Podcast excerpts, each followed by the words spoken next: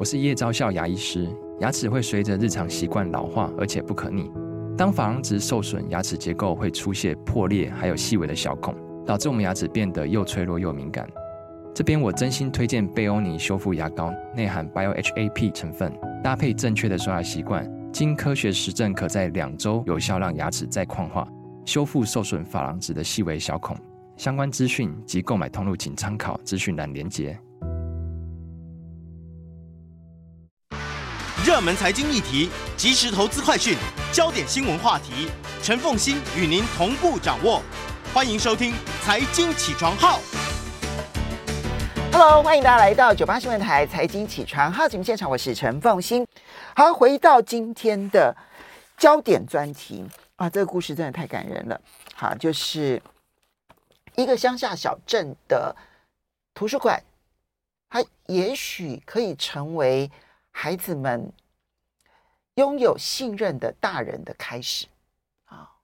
那么，不要放弃你的光，因为你不知道你的光在什么时候会成为他人生发亮的时刻点啊。泰戈尔的那一个诗是很感人的。今天在我们现场的就是发出这一道光的。这个彭冠伦，他是云林土库镇立图书馆的馆长。那我其实很想问我们的网友，有多少人知道云林土库在哪里？哈，可能是一个在我们生命当中，你这一辈子可能都不会去的一个小镇。啊，但是呢，在这个地方。你就会发现到说，你只要做一点努力，比你的设定的职务范围再多做一点，原来你可以改变这么多孩子甚至于大人的人生。今天在我们现场的就是这个，他同时他把这个他在脸书上面啊，就馆长小编啊，那么写的这一些所有的图书馆发生的事情，写出了这一份这一本《辽心图书馆》，由远流出版社所出版。谢谢彭馆长，Hello，冠伦早。凤馨姐早安，各位听众朋友早安，我是馆长小编冠伦，非常年轻哎。其实你担任土库镇的这个图书馆的馆长多久了？大概四年的时间，其实也没有很久。对，其实跟整个公务生涯来讲，就是开始而已，很短短的。嗯，好，其实你当公务员的时间，我猜想也不会太久。嗯，好，那嗯、呃，当公务员，当图书馆馆长，是你的人生志愿吗？其实也不是哎、欸，嗯，对，就是公部门，就是考进去之后，然后在各个直系工作被指派来指派去。那我只是觉得自己非常的幸运，在四年前的时候，图书馆长这个缺额出来，他们就觉得说。你好像很适合去当图书馆长。谁认为你很适合？我们上面里面的主管们，因为那时候我刚好就是小朋友还小，就我不是馆长，但是我正在陪着孩子亲子共读，就是常常在跑图书馆，哦、然后也参加图书馆的活动。嗯、对，然后他们就觉得，哎，你好像很适合去做这件事。所以，当公务员是你的意外吗？公务员呢、啊，其实就是因为到云林这个地方，好像就是比较没有什么工作的机会，然后长辈会觉得说，当公务员比较稳定，然后就希望你去考试，然后就是考上公务员之后，然后就进入公部门服务这样子。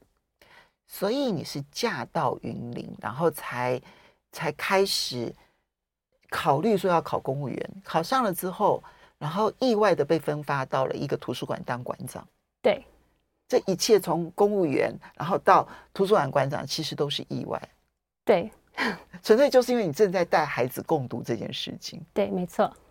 好，可是你当了馆长，你小时候有常常去呃小图书馆吗？其实啊，很多人都觉得说我小时候应该是那种读很多书的人，然后所以我现在当图书馆长。但在我的书里面有写到，事实上我小时候是一个只看。呃，考试教科书的人，我很少看课外书，基本上是没有看。但等到我当一个母亲之后，其实我是希望我的孩子喜欢看课外书的，所以我就开始陪着他。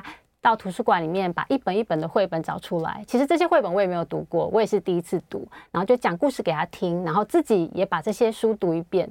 其实，在共读的过程当中，我常常觉得自己陪着孩子，就是重新长大一次，就是以前过去错过的这些童年啊，这些历程，就是透过当母亲的这个角色，又重新把它补回来了。当你，所以当你成为图书馆馆长的时候，那么你在看待你们的藏书，跟看待这些藏书，跟还有你们的空间，还有这个空间跟使用者的关系，你就从了一个妈妈的角度来看待了吗？嗯，我觉得某一方面是。对，然后另外，因为大家都觉得图书馆好像很多都是书嘛，但是其实我更在乎出现在里面的人，因为我觉得书是要给人看的。对，当人们走进来的时候，他可能是带着各式各样的难题，或者是他就是想找一本书，所以他才会走进来。所以在我们把书架就是处理好书之前，我们应该先面对这些人，帮他们挪去一些呃进入图书馆的一些阻碍。嗯、对，这样子他们才我们推书才会有意义。先帮他们把那个高墙挪去，这样子。你做了哪些事？哦，像是很多人都觉得说，只要孩子带进图书馆里面，就他就有办法借一本书，但事实上。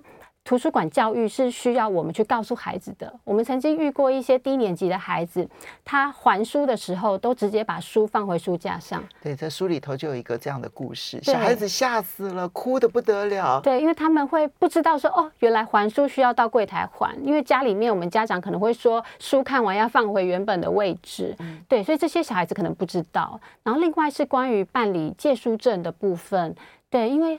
哦，小朋友办借书证其实是需要家长陪同过来办理的，但是有些家长他自己就是没有在看书啊，他可能这辈子也没有走进过图书馆啊，所以那要怎么样，就是让这些孩子们有机会办借书证呢？当他们不愿意主动走进来的时候，那就是我们。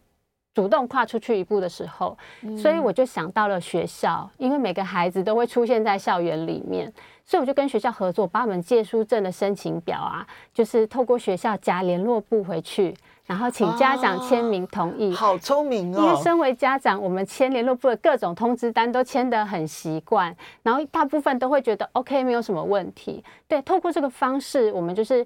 请学校帮忙把这个申请表发下去，然后回来之后呢，我们就是一叠一叠依照各班把借书证全部办好，然后再送回班级给这些孩子们，然后他们就可以直接拥有一张属于自己的借书证。我觉得这个很重要，是一个孩子阅读平权的开始。因为当我们图书馆的大门打开之后，有些孩子你发现他不借书，然后你问他为什么，他会说因为我没有借书证，对。这个孩子这样子的孩子还算是老实跟你讲，但有些孩子也许觉得我没有借书证，我好丢脸哦，别人都可以借书，我不能借书，所以我干脆不要出现在这里就好了，免得我在里面很尴尬，别人问我要不要借书。对，对，因为很多小孩子可能就会觉得说我没有借书证这件事情，然后我又不敢开口跟人家说，那怎么去办借书证？这个不敢开口，然后就会变成他好像永远落后人一截。这件事情确实是。打到了很多孩子的痛处，哎，可是你刚刚说要做这件事情啊，我相信就收回了一堆的 这个申请表，对，对不对？对，其实工作量就增加很多。是，那嗯、呃，你是一个刚来的馆长，嗯，年纪很轻，里面可能就会有很多的这些嗯资深的员工们啊，他们为什么会愿意陪你做这件事情？啊，其实我刚来图书馆的第一年，其实我不知道怎么营运图书馆，所以就是照着之前的方式，然后到处问一些资深的馆长。大概营运一年之后，我慢慢有自己的想法，开始有一些改变。然后那时候人事也开始有一些更迭，图书馆开始换入一些年轻的人。哦，对，都是年轻人。所以刚给他们工作的时候，其实他们不太会抗拒，因为大家的电脑能力非常的好，对他们来讲，其实就是 key in，就是要做这件事情。所以他们不觉得这是一件麻烦的事吗？其实我。并不没有感受到他们的那种不开心的感觉，因为我一直觉得在图书馆工作，有时候没有什么人的时候，你会觉得好像不知道自己在做什么。对，我觉得工作价值是当你看到这些你自己可以为别人付出些什么的时候，对你自己反而是能够很快乐的。我们稍微休息一下，所以你找到了图书馆真正价值之所在是服务人，而你的员工们也跟随着你。乐于服务人，我们休息一下，马上欢迎大家回到九八新闻台财经起床号节目现场，我是陈凤欣。今天呢，要特别来谈一谈一个小镇图书馆，其实它可以做的事情远比我们想象来的多。哈，那这里面很重要的是，我如果不去限缩我自己的工作范围，而把我的工作范围重新思考，用人的角度。然后去思考，说我应该要做我哪些事情的话，你就会发现说啊，这世界上能做的事情好多，而做这些事情是可以带来成就感。它它会带来忙碌哈，但是它会带来成就感。嗯，而这个忙碌跟成就感，其实是会带动一整个图书馆里头的所有的人共同的向心力。所以。刚刚我为什么要特别问这个彭冠仁彭馆长说：“哎，员工没有反抗吗？这样子，因为工作量多，常我们常会看到，就在这个整个的这个组织变革的过程当中，其实就是员工的这个抵抗其实是最严重的。就你没有遭遇到这样的问题？其实我觉得目前是没有，而且他们会也会感受到。”他们跟人家说他们在图书馆工作，别人也会说：“哎，你们图书馆现在办的很好，哎，你们现在图书馆很不一样。”他其实是会以他现在工作的地方觉得为荣的，感觉到荣耀。对对对对，而不是说我在一间嗯不知名的图书馆服务。当然，他讲到说：“哦，我在什么图书馆服务？”别人会觉得：“哦，那个图书馆很有名哎，我们知道啊。”你们现在改变很多，跟以前哎，图书馆真的变了很多。其实就是这是在他们工作努力最后有的产出，就是其实。那个在地的民众都是感受得到的。好，刚刚说话的呢，就是云林土库镇的图书馆馆长彭冠仁彭馆长啊，他呃最近呢，刚刚把他在其实脸书上啊，还有包括了很多这一个想法，写成了辽心图书馆，由远流出版社所出版了。他是先在台湾的新闻圈爆红了之后，然后出版社才找到了他，然后去出版了这一本书。那么刚刚提到说要让小孩子敢于进图书馆，好，所以你到学校去，嗯、然后呢发这个通知书，好聪明的一个方法。可是不止于此，我看到书里头，你甚至于提到下课十分钟，对，你就连下课十分钟都希望他们能够来图书馆。对，这当然跟它的地理位置有很大的关系。没错，就是我们的图书馆其实盖在一间国小的隔壁，那根本其实就是连在一起，就是跟学校基本上就是连在一起。而且图书馆在盖的时候，我们除了呃一般的正门大门之外，我们竟然还有个侧门是通往校园里面的，就一个小小的学校到图书馆其实是不用绕出去，不需要出校园，就是开个门，他们就可以进来。但我们跟学校当邻居当了三十年，就是都没有人去想过说这个门可能是可以打开的。就是学校是学校，图书馆是图书馆，那门从来没开过吗？对，我不晓得是可能近近几年改建，或许才有这个门。这比较久的历史我就不确定。但是当我接任之后，这个门就一直在那里，但是我也没有想过要打开它。直到某一次去跟学校聊天，然后某一个主任他可能只是半开玩笑，他就说：“那、啊、你就把那个门打开啊，让小朋友下课去借书啊。”我突然觉得他讲的好有道理哦，好像真的可以这么做。但是当然学校会担心安全的问题，有没有可能从侧门进来，正门就逃跑，或者是在图书馆会遇到其他的大人，就是陌生人的问题？那我们也会担心，所以校方啊跟图书馆这边，我们都各自的去请示，然后也想好了配套。我还记得第一天开始的时候，我们就请志工镇守大门，就怕小朋友就侧门进来，正门就逃跑，结果。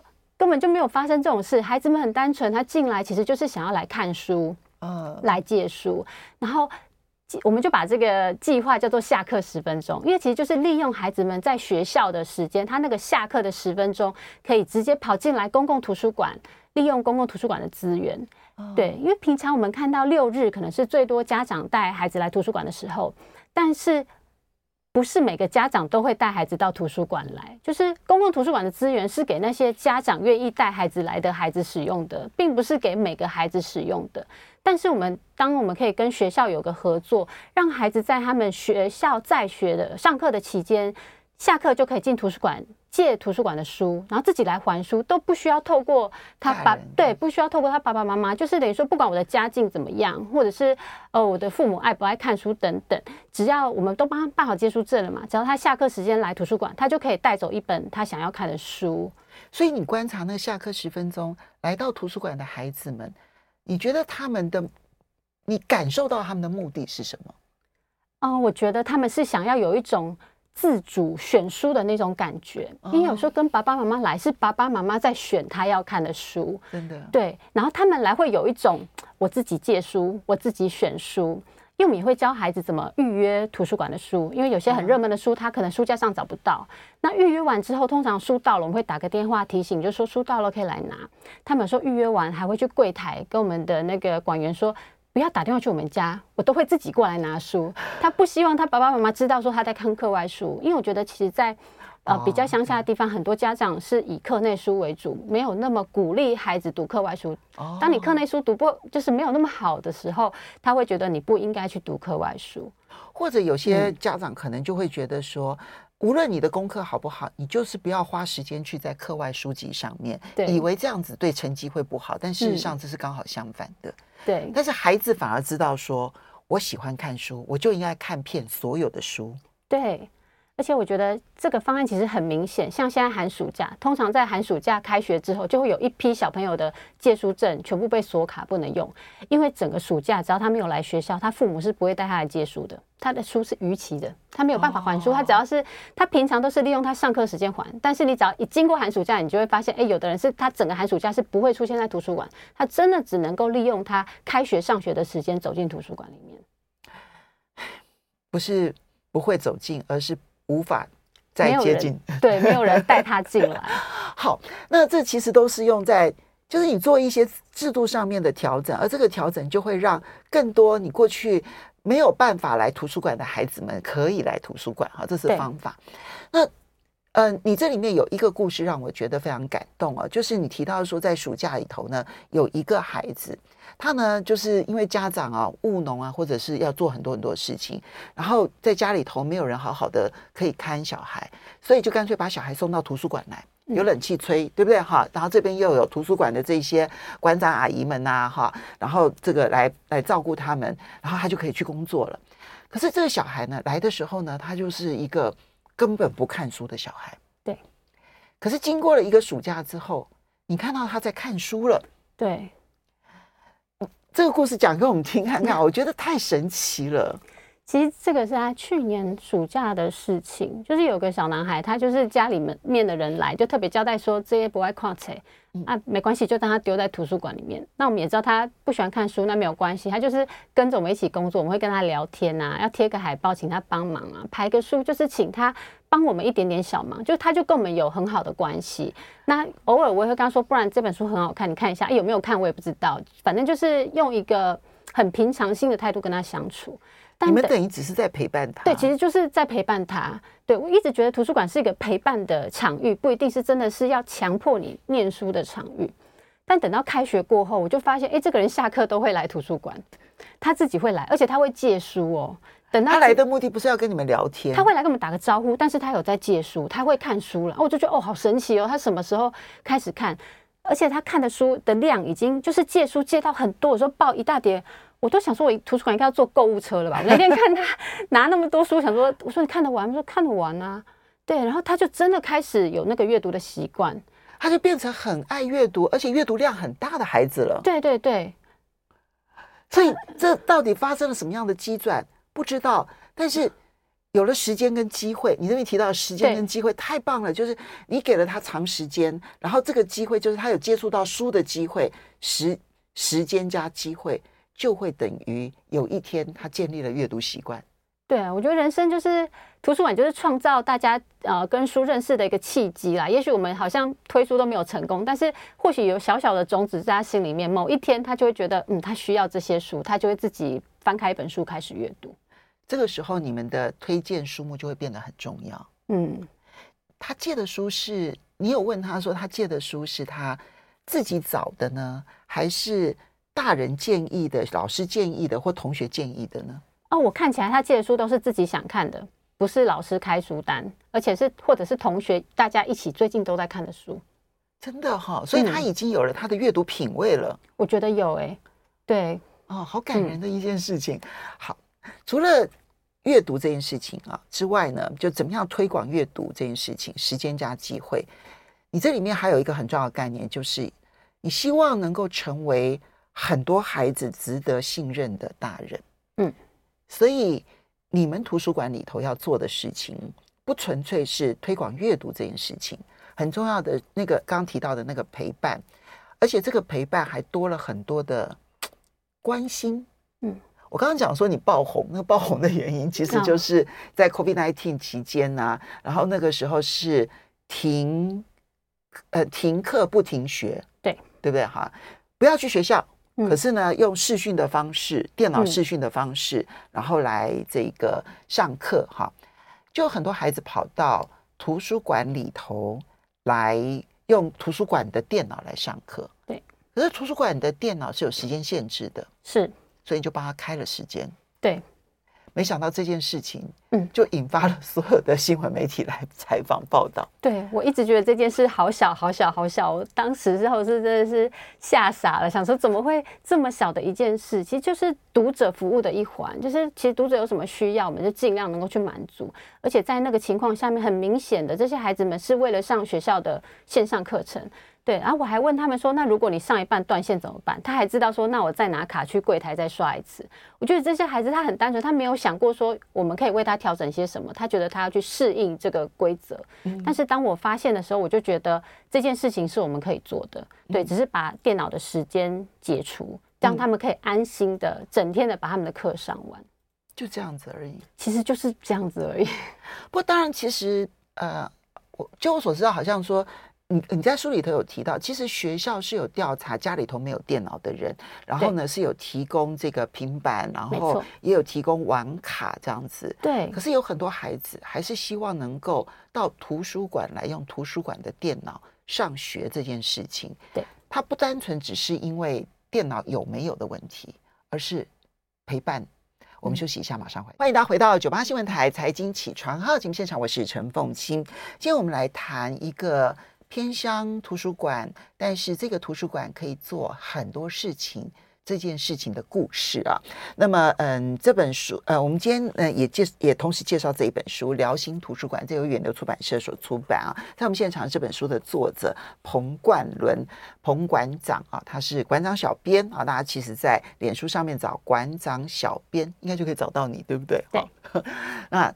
嗯，你去看他谈的那个点点滴滴，那这也是呢，从那一个在 COVID-19 的时候，你只是做了一个简单的同理。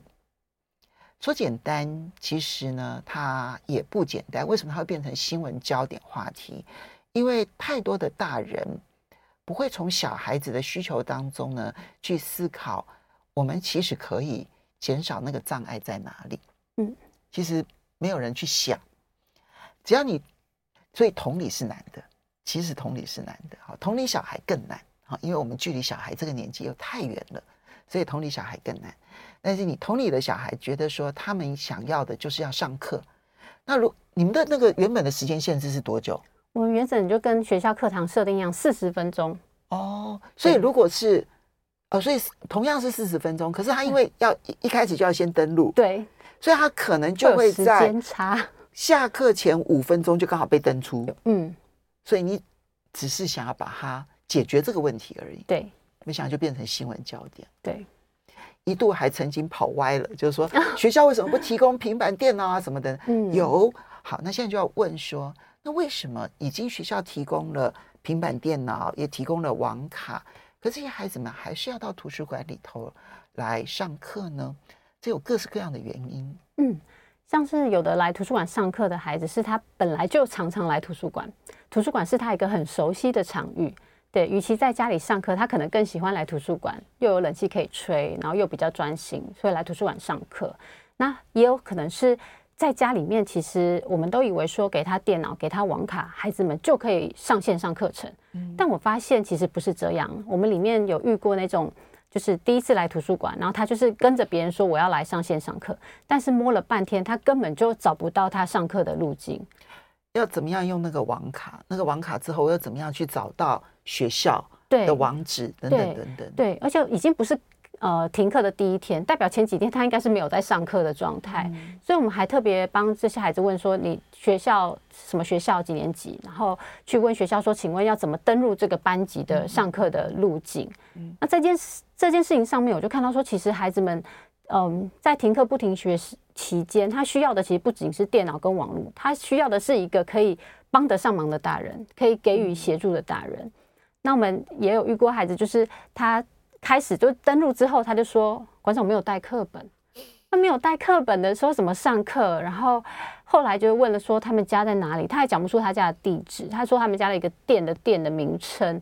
然后我们就讨论一下说，请问跟馆员说这家店到底在哪？就发现离图书馆没有很远，于是我们就决定就是我就陪他走路回家拿课本。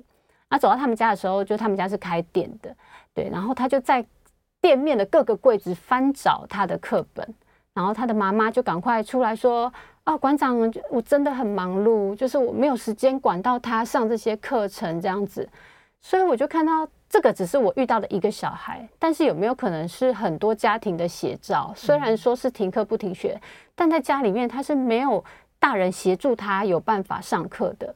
那这时候如果他刚好走进了公共图书馆，然后我们有馆员在，我们有设备，然后有人在那边，我们就可以稍微关照一下这个孩子，就给他他所需要的帮助。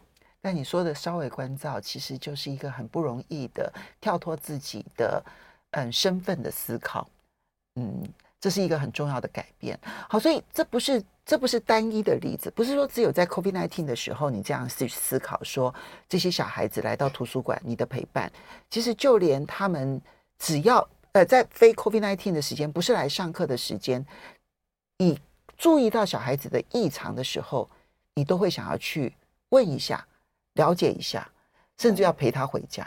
嗯，就是你。图书馆里面很多小朋友，尤其跟学校合作，下课十分钟之后就遇到更多的孩子，而且这些孩子其实大部分都会蛮熟悉你，知道你是馆长。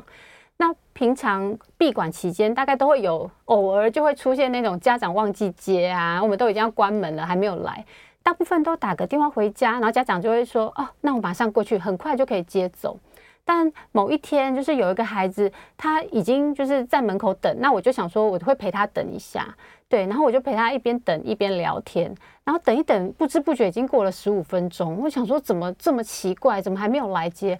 我才问说，那你平常都等多久？他就说他平常就是都是阿嬷接的，他说可是有时候阿嬷会忘记，然后我就觉得超夸张，怎么？因为我们其实不太会忘了接小孩，很少很少就。觉得不太常发生，但他讲起来好像很稀松平常。理所当然。对我说：“那你要不要打个电话？你是不是就打电话给他妈，叫他妈赶快来接？”他说：“没有，他平常都是自己走路回家。因为就我所知道，他住的地方并不在街区，可能还有两三公里的距离。对，他是多大的孩子啊？中年级吧，嗯，三四年级，对，大概九岁十岁的年纪。嗯，然后他就说他走路回家。那那个时候我就觉得，我就站在他旁边，我说：“我们现在打电话给阿妈，对，然后跟阿妈讲一下。”然后就拨通之后，阿妈果然就说：“馆长拍谁啦？我没给接啊。”他说他要马上过来接。但是那时候我知道他们家其实不止他一个小孩，就是如果阿妈来接，势必要丢其他小孩在家，更小的小孩。对，而且那时候又要下雨了，我就觉得天很黑。然后那天我开车，我就跟阿嬷说：“没关系，我载他回家，就是你不用跑这一趟。”对，然后我就请他上我的车，我还特别跟他说，因为今天你认识我是馆长，对我载你回家才可以，不然你不可以随便上别人的车。嗯，然后一路上就驶出了我熟悉的那种比较热闹的街区，就开始进入了一些呃乡间小路，这样子，就是他说左转就左转，右转就右转，然后是那种田间的单向道。我想说，哇，这孩子们住的地方就是比较呃比较偏僻的地方。对，然后终于就到了他家的门口，然后阿嬷看到一点也没有担心，就是好像哦，苏娜就是等来了。他平常可能常常就是哎，反正就会自己回家。然后我要离开的时候，我还找不到路，我还要导航再出来，因为我在田里面就是处在迷路的状态。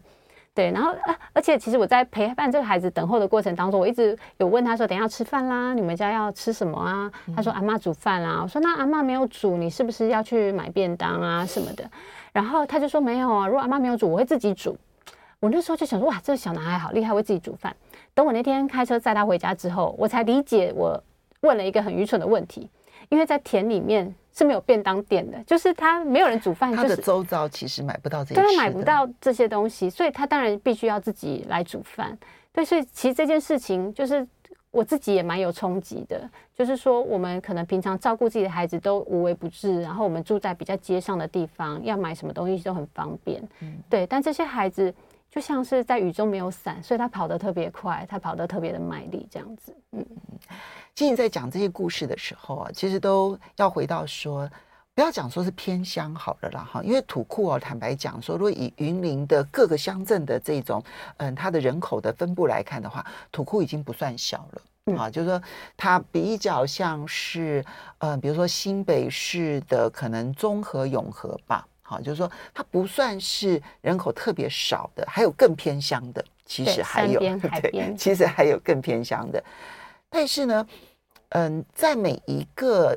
地方，它大概都会有一些，我们可能从家庭的角度来看的话，他有他没有办法提供足够的保护的家长，好，他可能各式各样的原因，可能是因为单亲，可能是双亲，但是都在打拼，这时候。一个村落才能够养一个孩子，每一个人都可以成为那个值得信任的大人。要非常谢谢彭冠仁彭馆长，谢谢大家，谢谢。